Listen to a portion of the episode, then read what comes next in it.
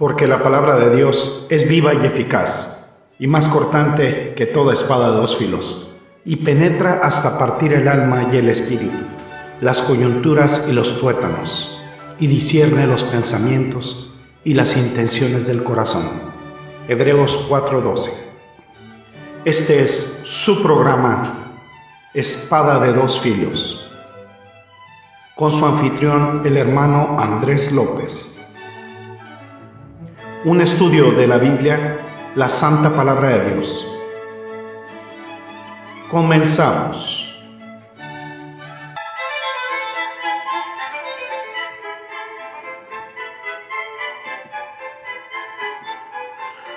¿Qué tal, qué tal amigos? Bienvenidos a este su programa, nuestro programa Espada de dos filos. Bien contentos de estar aquí nuevamente con ustedes, disfrutando de unas ricas vacaciones aquí en Quebec y trayendo la estación de radio de manera itinerante para próximamente regresar a Ontario. Muy contentos de continuar aquí en este su programa, nuestro programa Espada de dos Filos, aquí por Radio Cristo Viene. Yo soy su anfitrión, el hermano Andrés López. Y pues bienvenidos a este programa, además de como siempre, invitarle a que nos escuche en nuestras diferentes plataformas. Estamos en Spotify, estamos en Google Podcasts, estamos también en eh, YouTube para la gloria y la honra de Dios y por supuesto a través de Voscas a nivel internacional en nuestra estación de radio Radio Cristo Viene para la gloria y la honra de Dios. Muy contentos y muy emocionados de comenzar un nuevo episodio y pues un nuevo estudio también que tiene que ver con la hipocresía. Este estudio se va a denominar Cuidado con la hipocresía y estamos mirando nuevamente el Sermón del Monte. Lo estamos haciendo de manera tranquila, de manera pausada y es que es tremenda la hipocresía que tenemos en las congregaciones cristianas. Es un arma de doble filo porque muchas veces se utiliza de manera hipócrita también por parte de personas que no quieren saber nada de Dios o que quieren justificar su pecado por las faltas de las personas que adoran al Señor, pero por otra parte eh, sí tenemos por desgracia muchas muchas actitudes que son actitudes hipócritas por parte del pueblo de Dios para, para desgracia de y para muchas veces oprobio del Evangelio. Vamos a ver la, la parte de la escritura que nos corresponde, pero antes pues sí quiero sacar algo de, mi pecho, algo que ha ocurrido últimamente. Ah, hubo una serie de programas que fueron bajados de YouTube de, que tienen que ver con la homosexualidad delante de Dios y ante los ojos de Dios. Fueron, fueron, fueron bajados cuatro programas de YouTube fue bajado primeramente el episodio 17, 18 y 19 que ya eh, y el episodio 20 que ya tendré la oportunidad después de compartir eh, por otras plataformas. Pero la agenda LGBT está, se, ha vuelto como una mafia, está minando las estaciones de radio, está minando eh, la difusión del Evangelio. ¿Por qué? Porque promueve un estilo de vida pervertido y pecaminoso y me llamó la atención el comentario de una persona que se dice hermana en Cristo y que empezó a decir que pues empezó a proteger o a, estar a favor de la homosexualidad. No, no tenemos nada en contra de esas personas, son nuestro campo misionero, pero eh, tenemos que difundir el Evangelio y tenemos que señalar el error y tenemos que señalar el pecado y podemos hacerlo en amor. Estos programas se hicieron con amor, se hicieron con bases escriturales y pues es triste que el pueblo de Dios defienda esas causas. Pues vamos a lo que estamos aquí abocados, al análisis de la escritura. Dice Mateo 6, versículo 1, dice, guardaos de hacer vuestra justicia delante de los hombres para ser vistos de ellos. De otra manera no tendréis recompensa de vuestro Padre que está en los cielos. Vamos a orar. Gracias, bendito Señor, te damos por esta nueva emisión de Espada de dos filos. Te pedimos, amado Padre, que llegue a las conciencias, a los corazones de nuestros radioescuchas, que sea este mensaje de bendición, de edificación para ellos, pero principalmente, amado Señor, para tu gloria y tu honra, Señor, porque tú mereces únicamente ser exaltado y glorificado. Te damos Padre, gracias y bendecimos por siempre tu santo nombre. En Cristo Jesús oramos que sea esto siempre para el avance de tu reino, amado Señor. Gloria sea a ti en el precioso nombre de Cristo Jesús. Amén y amén. Bueno, habla de guardarnos de hacer justicia delante de los hombres. Qué tremendo y emocionante momento estamos teniendo a pesar de todas estas cosas y cosas tan abominables que vemos en el mundo. Es emocionante poder proporcionar mensajes. Estos mensajes principalmente que tienen que ver con el sermón del monte. Y muchas veces hay, una, hay como una sensación de quererlos terminar eh, más pronto de lo que debemos, pero es el proceso de enseñanza de la escritura y es el desarrollo de estos estudios bíblicos, tener un buen comienzo, sacar una buena conclusión y poder desarrollar puntos principales, avanzar en estos programas con el suficiente impacto. Es una, es una labor que, requiere paciencia, requiere paciencia incluso para difundirla en diferentes plataformas. Y hay veces que parecieran que son muchas ideas que están de un lado al otro sin poderlas juntar, pero eh, es un ejercicio constante de desarrollo de los temas para no dejar de lado la estructura. Muchas veces, pues sí, hay cosas que uno quiere compartir eh, desde nuestros corazones, desde mi corazón, pero a veces estamos muy limitados en situaciones que tienen que ver con el tiempo. Y estamos viendo el Sermón del Monte y hay muchísimas verdades que podemos expandir y muchas veces tenemos demasiada tela y no sabemos ni de dónde cortar, muchísimo material, muchas verdades de nuestro Señor Jesucristo, pero la principal verdad que quiero que analicemos en este estudio es la declaración del primer versículo del capítulo 6 del libro de Mateo. Podemos considerar los versículos del 1 al 18 como una unidad principal y espero que podamos tener la oportunidad de desarrollarla en los siguientes estudios. Pero es una tremenda porción de las escrituras. Nos presenta desde el versículo 1 que Dios nos dice, Jesucristo nos dice que no hagamos nuestra justicia delante de los hombres para ser, para ser eh, vistos por ellos, porque el hombre tiene por naturaleza esa, esa, calidad de idolatría en su corazón. El corazón del hombre es perverso y, y quien lo conoce sino únicamente Dios. Es una declaración simple y es un increíble panorama de verdad. Buscar no hacer justicia delante de los hombres para ser visto por ellos sino estos actos justos verdaderamente ejecutarlos. Y es la idea que, en la que quiero que se queden en este estudio, amado, amado Radio Escuchas, es para que Dios, el nombre de Dios, sea glorificado y exaltado siempre que hacemos algo. Y es el principio de lo que queremos tratar en este estudio y se, y se, se trata de la hipocresía. Se cuenta la historia de un místico y estético oriental, una especie de hombre santo piadoso que solía sentarse en un lugar desolado, en una esquina concurrida de la calle de su ciudad, y todos los días se sentaba allí cubierto de polvo y cenizas.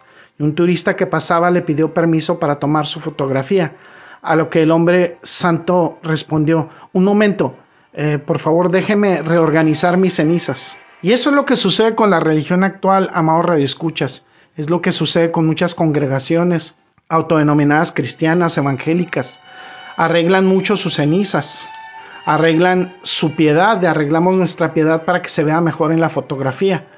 Y es lo que sucede con todas nuestras vidas. Lo vemos, es el reflejo de las redes sociales, por ejemplo, cómo mucha gente aparenta lo que no es. Y está ocurriendo este reordenamiento de las cenizas. Queremos siempre dar una buena impresión ante los demás. Me he visto tentado ahorita a sacar programas en video y tengo la oportunidad y tengo las plataformas, es un arma de doble filo, porque muchas veces incluso los videos, las imágenes físicas de la gente se prestan para que sus corazones se tornen en hipocresía y en idolatría. Y es que es un juego religioso familiar, queremos parecer santos, queremos parecer piadosos, especialmente si hay algunas personas verdaderamente santas a nuestro, en nuestro alrededor y jugamos este juego de la hipocresía, somos farsantes. Y es, esa hipocresía y esa farsa es una forma de malagradecimiento delante de Dios. Obviamente si leemos la Biblia sabemos que el Señor busca una devoción total real, genuina y auténtica que salga del corazón. Él no está interesado en que reorganicemos nuestras cenizas. A Él no le interesa vernos por fuera para ver si nos vemos humildes, santos y piadosos. Verdaderamente lo que el Señor ve el corazón, ve lo que hay dentro de nosotros. Lo que el Señor ve es el corazón, es lo que hay dentro de nosotros. Los fariseos de la época de Jesús quizás fueron los mejores artistas de todos los tiempos en este arte perverso de reorganizar sus cenizas. Se aseguraron de montar un espectáculo religioso y es el tema del cual habla Jesucristo en los primeros 18 versículos del el capítulo 6 del libro de Mateo. Nos abre un concepto más amplio porque tenemos que entender lo que Dios piensa de esto en general. En términos generales, la hipocresía se trata más, es un tema constante en las escrituras de principio a fin. Hay hipócritas en Génesis, hay hipócritas en el Apocalipsis. Desde que Adán señaló a Eva para decir que ella era el origen de su pecado, desde que Eva señaló a la serpiente y cuando Adán incluso señala a Dios indirectamente, bueno, tú creaste a Eva, prácticamente es tu culpa, yo no estoy pecando. Hay hipócritas en el Apocalipsis, hay hipócritas cuando el mundo comienza y cuando el mundo termina. El Caín cuando hace su ofrenda delante del Señor es una ofrenda hipócrita. Hay hipócritas en todas las formas de religión e incluso en el cristianismo, en la forma verdadera de religión, en la religión evangélica. Había hipócritas entre los doce apóstoles, hay hipócritas en el liderazgo de la iglesia, de las congregaciones, siempre están alrededor. Es parte de nuestra pecaminosidad del hombre, de jugar el juego de la religión. Y Dios lo trató a través del profeta Amos.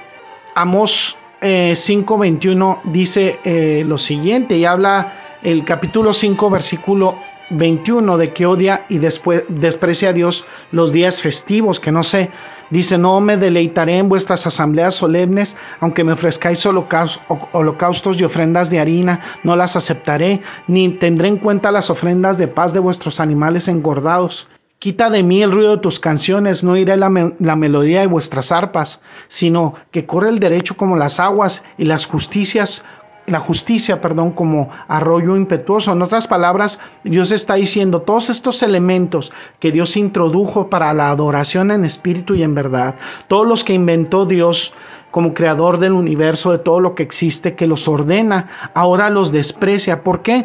Porque el pueblo de Israel había torcido pervertido y falsificado el propósito de todas estas fiestas solemnes, de todos estos rituales. Se han mantenido o se habían mantenido en Israel en lo externo, lo interno está vacío. Y es lo que sucede, lo que sucede en mucha de la religión actual. Hay muchísima, muchísimo énfasis en la forma y poco énfasis en el fondo. Hay todo un espectáculo religioso y no hay verdaderamente una adoración sincera desde el corazón.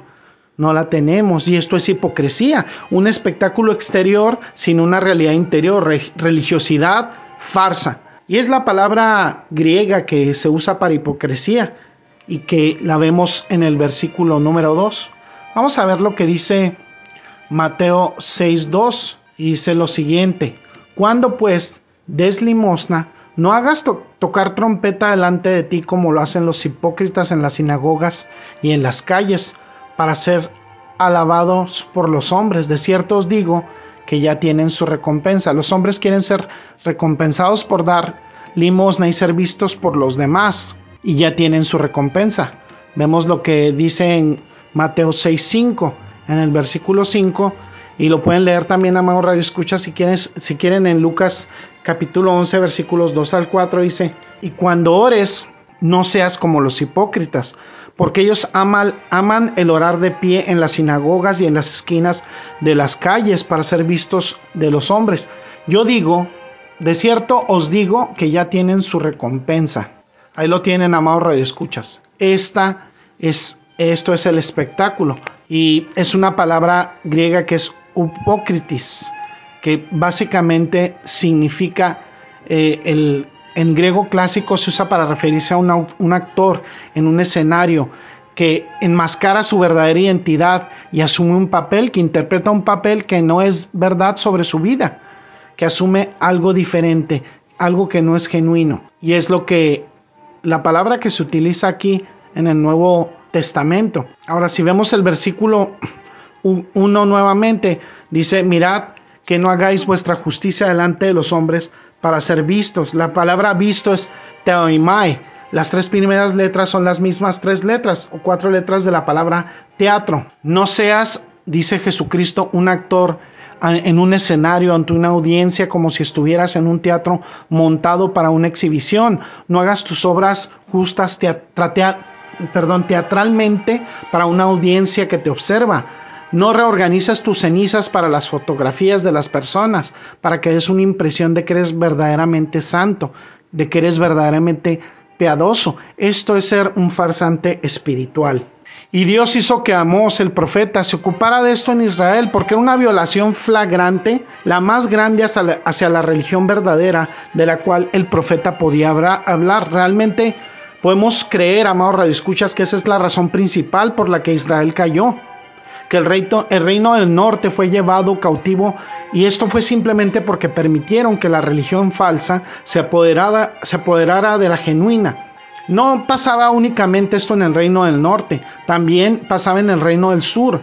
Y así lo escribió Isaías. Vamos a ver lo que dice Isaías capítulo 1 versículo 11. Dice lo siguiente. Dice, ¿para qué me sirve, dice Jehová, la multitud de vuestros sacrificios? Hastiado estoy de holocaustos de carneros y cebo de animales gordos. No quiero sangre de bueyes, ni de ovejas, ni de machos cabríos. El Señor está hastiado de todo esto. Suena así como un mensaje idéntico a lo que podemos leer en Mateo 6. ¿Para qué me sirve la multitud de vuestros sacrificios? dice el Señor. Ya está harto de todos estos holocaustos de carnero, de cebos de animales cebados. No, no le agrada eso. Ni la sangre de los becerros, ni de los cordeos, ni de los machos cabríos. Le pide al reino de Israel que cuando vengan a él, pregunte el Señor, ¿quién os ha pedido esto de vuestra mano para hollar mis atrios? No, no traigáis más oblaciones vanas. El incienso me es abominación, las lunas nuevas y los sábados, la convocatoria de las asambleas. No las puedo soportar, no las soporto, es iniquidad, incluso la reunión solemne. Vuestras lunas nuevas y vuestras fiestas solemnes aborrece mi alma, me son angustia. Estoy cansado de soportarlas, y cuando extendáis vuestras manos, esconderé mis ojos de vosotros. Sí, cuando hagáis muchas oraciones no os escucharé. Vuestras manos están llenas de sangre. Lavaos, limpiaos, quitad la maldad de vuestras obras delante de mis ojos. Cesad de hacer el mal, aprender a hacerlo bien. Busquen el juicio, socorran al oprimido, juzguen al huérfano, aboguen por la viuda. Entonces vengan ahora y estemos a cuentas, dice el Señor. Aunque vuestros pecados sean como la grana, serán como la nieve, emblanquecidos, y aunque sean rojos como el carmesí, serán como lana. Es todo lo que ha eh, introducido. Él lo ha mandado, Él ha instituido esa religión. Las fiestas, las nuevas nuevas, los sacrificios, las oblaciones, el incienso, el incienso, todo eso. Y en ese momento Jehová, el creador del cielo y de la tierra, lo desprecia todo. ¿Y saben por qué? Porque es falso. Y hasta que nuestros corazones verdaderamente sean blancos y puros como la nieve, Dios no va a tener que ver nada con nosotros. Nuestro querido Señor Jesucristo enfrentó muchos pecados en su tiempo, pero nunca reprendió a ningún pecador de la manera tan dura como reprendió a los hipócritas en Mateo 23. Reservó el lenguaje más mordaz para aquellos farsantes espirituales que habían enmascarado sus corazones viles y malvados con una fachada de piedad. Dios lo odia, odia ese pecado. Isaías habló del tema no solo esa vez, sino varias veces. Miren, vamos a ver eh, algunos versículos que tienen que ver con esto que vienen en Isaías. Vamos a ver eh, Isaías 9:17, por ejemplo, yo les puedo comentar, dice, por tanto el Señor no tomará contentamiento en sus jóvenes, ni de sus huérfanos y viudas tendrá misericordia, porque todos son falsos y malignos y toda boca habla despropósitos. Ni con todo esto ha cesado su furor, sino que todavía su mano está extendida, dice la palabra de Dios. El Señor no se alegra en estos jóvenes, ni esos huérfanos, y esas viudas, y, y de ellos no tendrá misericordia porque todos son hipócritas. También lo dice en Isaías 16, dice, enviaré a, a los asirios la vara de mi ira, la vara en cuya mano está en mi ira contra una nación hipócrita. Continúan hasta el final. Vemos también en el capítulo 65, en el versículo 5, dice lo siguiente, dice, escúchenlos, esto es lo que dicen a los demás, quédate solo, no te acerques a mí, porque soy más santo que tú. En otras palabras, eh, no se acerquen a mí porque pueden contaminarme, porque soy más santo que ustedes. Y Dios dice que son humo en su nariz. ¿Alguna vez les ha entrado humo en la nariz, amado Radio Escuchas? Es muy irritante. Y Dios está irritado con los hipócritas, muy irritado. Fíjense lo que dice Job capítulo 15 versículo 34. Dice, Por porque la congregación de los impíos será asolada y fuego consumirá las tiendas de soborno. Esta es la idea que Dios tiene de la hipocresía. veamos lo que dice en Job 8:13. Dice lo siguiente. Dice, la esperanza de los hipócritas perecerá.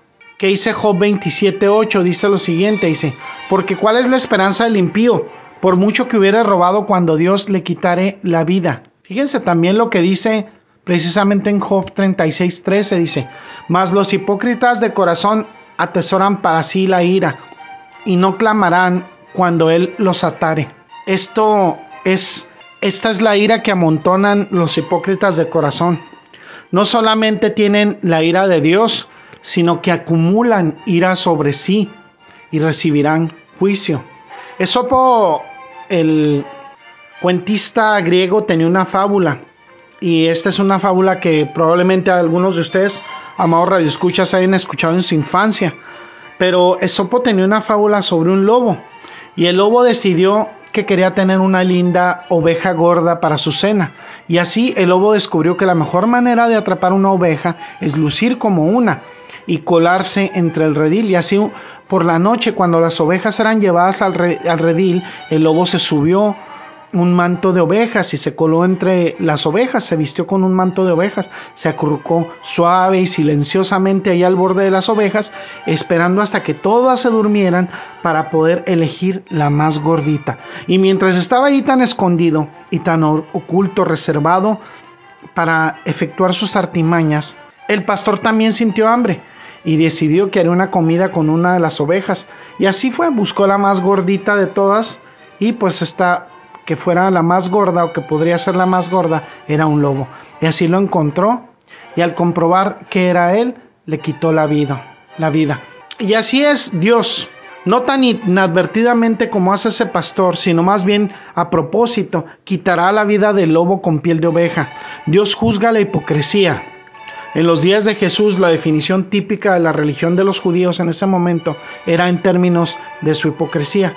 ¿Cómo lo podemos ver? Pues podemos ver Marcos 7:6. Marcos capítulo 7 versículo 6 dice, respondiendo él, les dijo, hipócritas, bien profetizó de vosotros Isaías como está escrito. Este pueblo de labios me honra, mas su corazón está lejos de mí. Así dice la escritura. Isaías lo dijo, es una declaración de Isaías respecto a la hipocresía, como una profecía y también como un hecho histórico. ¿Y cuál es la profecía? Que el pueblo de Dios honra a Dios únicamente de labios, pero el corazón del pueblo de Dios está lejos de él. Y en vano adoran al Señor, enseñando o adoctrinando a los hombres en mandamientos de hombres. En otras palabras, son hipócritas, amados radioescuchas. Honran con sus labios, pero su corazón está muy lejos y han sustituido los mandamientos divinos por las tradiciones humanas. Tienen un adecuado sistema, inadecuado sistema de hipocresía.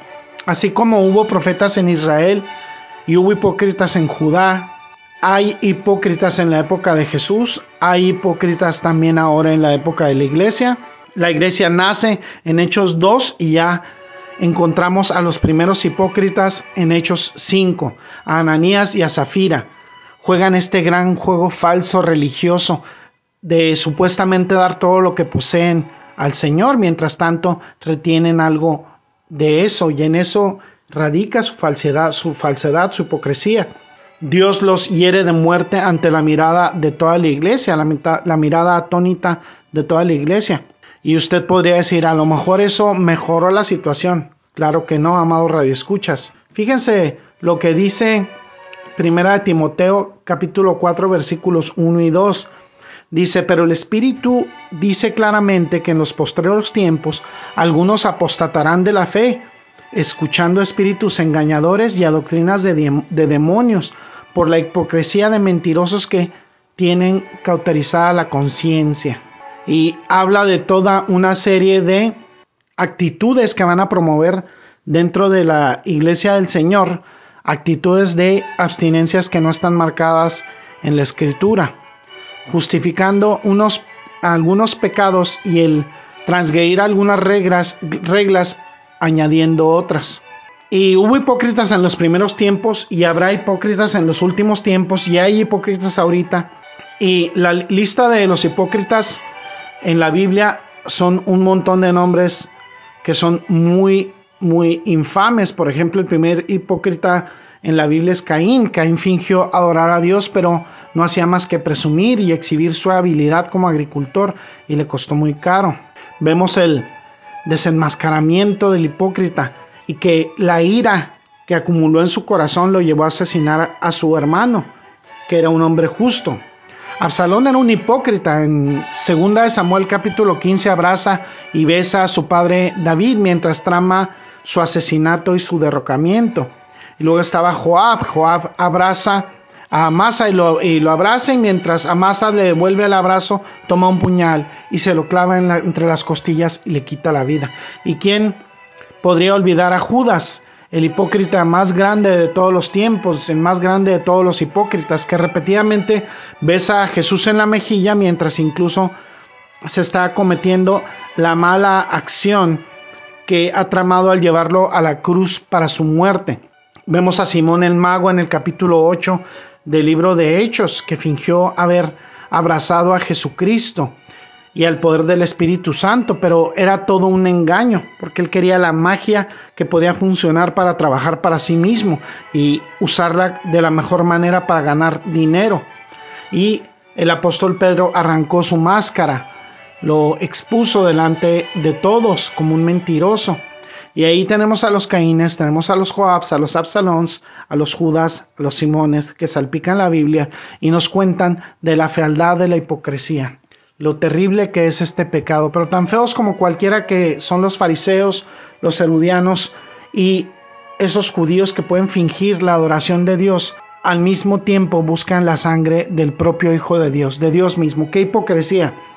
La hipocresía nunca se presenta tan desagradable como se ve en la Biblia. Se ve como levadura en Lucas 12 que afecta a todo el pan. Tiene una capacidad infecciosa propagadora, es un cáncer se ve en el Mateo 23 como un sepulcro blanqueado, una tumba que inunda, que apesta a muerte, pero que está cubierta con cal y que se ve blanca en el exterior. Se ve en Hechos 23 en las palabras de Pablo como una pared blanqueada que en realidad no es más que tierra y lodo amontonados, pero pintado para que parezca blanco cuando en realidad es de un terrible marrón. Se ve en Lucas 11:44 y dice lo siguiente, Lucas 11:44, dice, hay de vosotros, escribas y fariseos hipócritas, que sois como sepulcros que no se ven y los hombres que andan encima no lo saben. Ahí lo vemos, amado Radio Escuchas. Esa tumba cubierta de hierba, que no sabemos que es una tumba y la pisamos y nos contaminamos al pisarla. Como una olla rota cubierta con plata para que nadie sepa la grieta fatal que verdaderamente está ahí. Y lo vemos también en Mateo 13, eh, como la cizaña que crece en medio del trigo, también en Mateo 7:15, como ese lobo con piel de cordero, en segunda de Pedro como un pozo sin agua. Bien, vamos a ver lo que dice Mateo 7:15, dice, y habla de los frutos, eh, de los frutos que, de, arrepentimiento, habla Jesucristo. Lo podemos ver también en Lucas capítulo 6 versículos 43 y 44. Dice, guardaos de los falsos profetas que vienen a vosotros con, con vestidos de ovejas, pero por dentro son lobos rapaces. Dice en segunda de Pedro también capítulo 2 versículo 17. Dice, estos son fuentes sin agua y nubes empujadas por la tormenta, para los cuales la más densa oscuridad está reservada para siempre. Ahí lo tienen, amado Radio Escuchas. Toda la promesa está ahí, pero cuando se baja, se suena, se golpea y está seco y vacío, así es un pozo sin agua y es lo que ilustra el apóstol Pedro en esta cita bíblica. El apóstol Pablo lo ve y vamos a ver primera de Tesalonicenses capítulo 2 versículo 5. Dice, porque nunca usamos de palabras lisonjeras, como sabéis, ni encubrimos avaricia.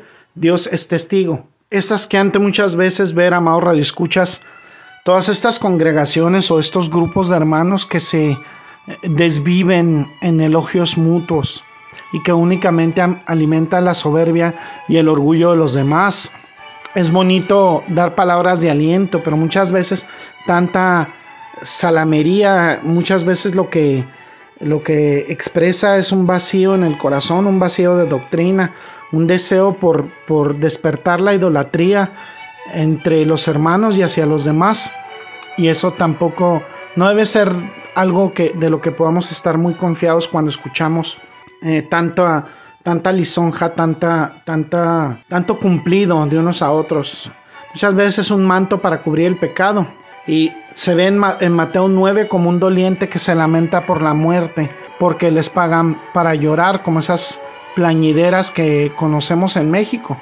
Y así sucede, esa es la hipocresía, lágrimas falsas, lágrimas pagadas. Es interesante leer sobre algunos antecedentes de la hipocresía. Eh, era la costumbre entre los judíos en un duelo cuando alguien moría, rasgar las vestiduras, rasgar las, vestiduras en señal de dolor. La Biblia habla de rasgar las vestiduras. Los historiadores dicen que los judíos se volvieron tan buenos en la hipocresía del dolor cuando rasgaban sus vestiduras. Siempre se aseguraban de rasgarlas en una costura para que pudieran ser eh, para que pudieran coserlas fácilmente y utilizarlas para el siguiente luto. Es la hipocresía, la fachada de preocuparse cuando a una persona verdaderamente no le importa algo, de ser o aparentar ser justo por fuera cuando se es injusto por dentro. Y lo único que estamos haciendo es reorganizando las cenizas para que tenga un efecto delante de los demás. Y es precisamente la palabra de nuestro Dios. Nos dice cuidado. Y él utiliza la palabra cuidado. Es la mejor traducción que podemos ver y, la cual podemos utilizar y la que podemos eh, la que nos expresa, por ejemplo, la Reina Valera en este versículo. Mirad que no hagáis vuestras obras justas. Y luego también utiliza la palabra limosna en el versículo 2. Esta no sería la mejor representación textual. La palabra en griego es dikaisonui. Es la palabra estándar para justicia. La palabra limosna viene en el versículo 2, el emociuni para el versículo 1 debería traducirse tus justicias. El tener cuidado de no hacer actos justos delante de los hombres para mostrar un espectáculo, un teatro, exhibicionismo. Debemos hacer que nuestra religión sea real y debemos tener cuidado cuando no lo es. Cuidado con una espada con fuego, una espada llameante. Cuidado dice que estemos ante algo que no se trata de simplemente un, asunto sentimental o blando. Eso es algo serio, debemos tener cuidado. ¿Y por qué? Porque hay consecuencias. Debemos entender un poco el contexto para entenderlo y saber lo que está pasando. Estamos en el Sermón del Monte y el Sermón del Monte está diseñado para presentar al pueblo judío lo que viene en ese tiempo y la generación subsecuente. Es la verdadera norma de justicia el Sermón del Monte. Ahora recordemos que el Señor comienza este carácter de justicia con las bienaventuranzas, luego habla de la influencia de la justicia, la sal y la luz del mundo, y luego se mueve hacia los elementos mismos de la justicia, su carácter, su influencia, sus normas, y este carácter de justicia debe de exceder al de los escribas y los fariseos. Ellos no tenían este tipo de carácter, no estaban de luto por su pecado, no eran mansos, no estaban quebrantados de espíritu, no tenían hambre y sed de justicia, no eran puros de corazón, no eran pacificadores, no eran misericordiosos, no eran ninguna cosa de esas. Entonces, dice Jesucristo, no cumplimos con el estándar. Y luego habla de la influencia de la justicia, el que seamos sal y luz, el que podamos conservar e iluminar al mundo. Y los judíos de ese entonces no hicieron eso, eran parte de la podredumbre y vivían en la oscuridad. Veamos lo que dice el capítulo 5, versículo 21. Primeramente veamos el versículo 20 dice, porque os digo que si vuestra justicia no fuera mayor que la de los escribas y fariseos, no entraréis en el reino de Dios. Lo dice el Señor. y habla de que seamos sal y luz también. Lo dice en el versículo 21. Y francamente todavía está hablando de lo mismo. Las normas de justicia que en el capítulo 6. Ahora, hay un pequeño giro diferente. Estas normas de justicia las vemos en el capítulo 5, versículos 21 al 48, y él está hablando de la justicia. Ahora observemos esta palabra enseñada por los escribas y fariseos, esta justicia de los escribas y fariseos. En el capítulo 6 debemos de vivir una justicia verdaderamente practicada, no como lo decían los escribas y, los fariseos. Una es la teología y otra es la forma de vivir. En, la forma de vivir. en el capítulo 5 está diciendo que esto es lo que enseñaban en ese entonces, pero otra cosa es lo que Dios verdaderamente enseña. Ahora en el capítulo 6 él dice, así como se adora, así es la forma en que uno debe de vivir. Esa es la práctica. El estándar de Dios está muy por encima de nuestro estándar. Así que en esta sección está tratando con la enseñanza y en la otra está hablando de la práctica en el capítulo 6. Se puede decir que en cierto, en cierto sentido en el capítulo 5 Jesucristo trata con la moralidad, el contenido teológico, las elecciones morales, la información cognitiva, el estándar de, moralidad y en el capítulo 6 habla de la religión. Bueno, vamos a dar un pequeño, una pequeña pausa a este estudio. Vamos a continuarlo en nuestra siguiente misión y ahorita me voy a dirigir a ti que no has recibido a Jesucristo como tu único y suficiente Señor y Salvador. Y te puedo decir que somos salvos por gracia, por medio de la fe. Y debido a la gracia de Dios somos salvos por medio de un sistema de fe. Por la bondad de Dios somos perdonados mediante la fe en Jesucristo. Dios es tan misericordioso que nos ofrece, un plan de salvación basado en nuestra fe, no en nuestra habilidad de ser perfectos. Dios provee la gracia y nosotros proveemos la fe. La gracia de Dios es que Él revela lo que debemos hacer para ser salvos. La gracia de Dios se basa en nuestra fe. Dios provee la gracia y nosotros eh, proveemos la fe. No contribuimos en nada a la salvación. Esto quitaría la gloria a Dios. El misterio, el secreto, el plan de la salvación es lo que es por la gracia de Dios, que el hombre fuera salvo por base de su fe en la fe en Jesucristo. El poder de la fe se determina por el objeto de la fe.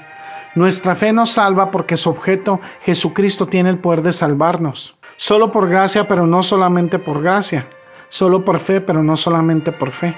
Nosotros debemos eh, pedirle a Jesucristo poder recibirle como nuestro único y suficiente Señor y Salvador, para que Él nos pueda salvar de la condenación eterna del infierno, pero principalmente para honrarle y para glorificarle. Nosotros, si estamos arrepentidos de una vida de pecado, debemos clamar a Jesucristo para que Él pueda entrar a nuestras vidas y transformarlas con el poder del Espíritu Santo.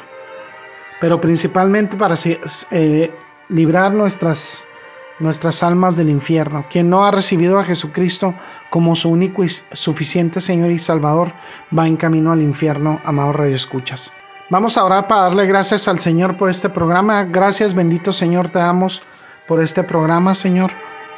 Gracias, amado Padre, porque tú has sido misericordioso y nos has permitido, Señor, llevar este mensaje a todos nuestros radioescuchas Gracias, amado Padre, porque has tenido misericordia de nosotros al permitirnos analizar y escudriñar tu palabra. Te damos por siempre la gloria y la honra. En Cristo Jesús oramos. Amén y amén. Bueno, amados escuchas, este ha sido otra emisión de este su programa, nuestro programa Espada de dos filos. Los esperamos para la próxima emisión nos despedimos, pero antes les recordamos que estamos en diferentes plataformas, estamos en Spotify, estamos en Google Podcast y estamos en YouTube para la gloria y la honra de Dios y a través de podcasts eh, distribuimos la estación Radio Cristo Viene a nivel mundial. Gracias eh, por su eh, por su escucha en esta ocasión y los esperamos para una siguiente emisión de este su programa, nuestro programa Espada Dos Filos. Bendiciones y hasta la próxima. Gracias por su amable sintonía. Los esperamos en un episodio más de Espada de dos filos. Un estudio completo de la Biblia, versículo a versículo, Hasta pronto y bendiciones.